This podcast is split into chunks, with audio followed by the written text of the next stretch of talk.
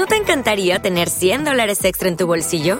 Haz que un experto bilingüe de TurboTax declare tus impuestos para el 31 de marzo y obtén 100 dólares de vuelta al instante. Porque no importa cuáles hayan sido tus logros del año pasado, TurboTax hace que cuenten. Obtén 100 dólares de vuelta y tus impuestos con 100% de precisión, solo con Intuit TurboTax. Debes declarar para el 31 de marzo. Crédito solo aplicable al costo de la presentación federal con TurboTax Full Service. Oferta sujeta a cambios o cancelación en cualquier momento. Y recibimos en este punto a Fernando Luque, editor de Morningstar en España. Fernando, muy buenos días. Hola, muy buenos días. Gracias por invitarme.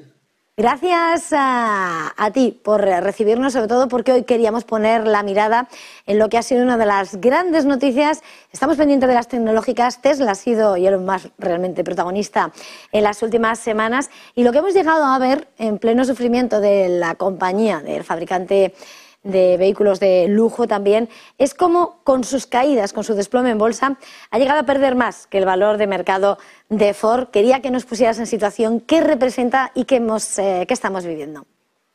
Sí, la, verdad es que Tesla dio pues, eh, una sorpresa negativa la, semana pasada en la presentación de resultados que no gustaron mucho al, mercado simplemente porque pues, eh, ahí se notó una compresión de los márgenes por la política de pues, eh, de, rebaja de, de precio de, los vehículos. Y eso no sentó muy bien al mercado.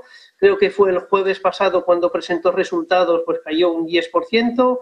Y es verdad que el peso de, Tesla dentro de los grandes índices ha ido cayendo eh, pues poco a poco, sobre todo si lo comparamos con, con hace un año. ¿no? Por ejemplo, ahora mismo Tesla pues pesa más o menos el 1,3% en el S&P 500 pero es que hace un año pesaba pues el 2,3%, ¿no? Hoy es, pues yo creo que el undécimo valor del S&P 500 y hace un año era el cuarto valor eh, por capitalización bursátil dentro del S&P 500. Es verdad que Tesla pesa un poquito más dentro del, Nasdaq 100, pesa en torno al 3,1% y ahí vemos exactamente pues la misma pauta. Es decir, hace un año Tesla era creo recordar, el cuarto valor del Nasdaq 100 y ahora es eh, el octavo valor del, Nasdaq 100. Es decir, ha ido perdiendo peso pues poco a poco dentro de, los índices y evidentemente eso también se refleja pues en el peso de los, eh, de los fondos de inversión.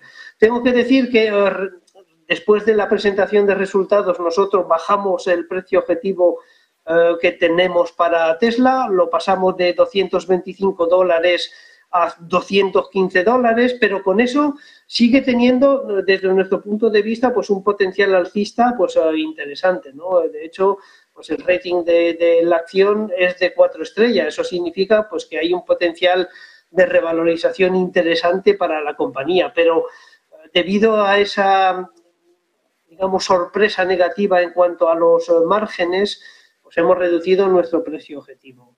Entonces me vas a preguntar dónde podemos encontrar Tesla en los fondos de inversión. Pues evidentemente en cualquier fondo de renta variable americana. Como decía, pues Tesla pesa pues un poquito más del 1% en el S&P 500 y lo vamos a encontrar en los fondos de renta variable pero lo vamos a encontrar más en los fondos con un estilo growth, un estilo crecimiento es lógico, porque Tesla es una empresa de, crecimiento. Ahora bien, mencionaba Tesla como una empresa tecnológica, y es verdad que es una empresa tecnológica, pero a nivel, digamos, de definición, Tesla es un valor de consumo cíclico. Es decir, eh, Tesla pesa más en los fondos de consumo que en los fondos de tecnología. Y especialmente en los fondos de consumo que llamamos cíclico, porque hay dos tipos de consumo, hay dos tipos de fondos de consumo. Los fondos de consumo eh, defensivo, donde ahí pues eh, podemos eh, compañías como Nestlé, Procter Gamble, las grandes compañías de consumo defensivo, pero también hay fondos de consumo cíclico donde ahí pues Tesla pues tiene un peso yo diría que considerable, ¿no? Es una de las grandes compañías de los fondos de consumo cíclico y, y no es de extrañar encontrar un peso del, pues de más del 7% o incluso del 8% en algunos fondos muy centrado en el consumo, que también se llama consumo discrecional o consumo cíclico, eh, donde ahí, pues, eh, sobre todo en los ETFs, ¿no? ¿Por qué? Porque en los ETFs incluso podemos encontrar producto que está muy concentrado en consumo cíclico americano y ahí, pues, eh, en algunos casos podemos ver un peso de más del 10% de la cartera en Tesla.